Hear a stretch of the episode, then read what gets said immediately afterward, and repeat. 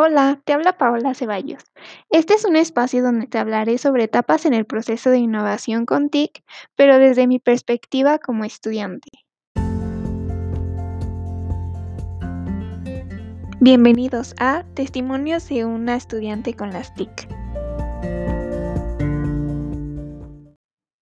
Mis primeros recuerdos del uso de las TIC en mi vida escolar son los últimos años de primaria y el primero de secundaria.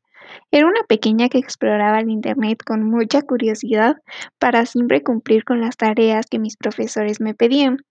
A esta etapa se le considera inicial porque solo consultaba páginas web en el lenguaje HTML.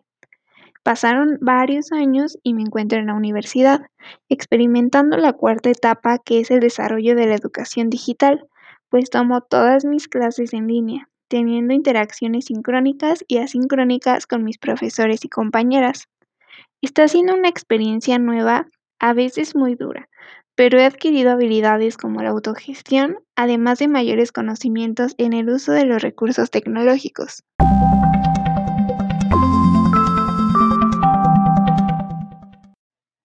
Para cerrar te cuento que cada etapa que he pasado en el proceso de innovación con las TIC ha sido de grandes aprendizajes en distintos aspectos.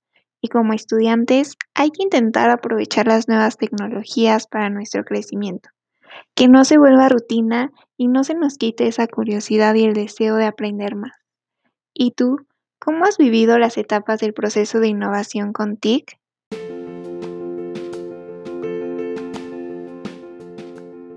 Voz y producción por Paola Ceballos Soria. Música y realización en Anchor.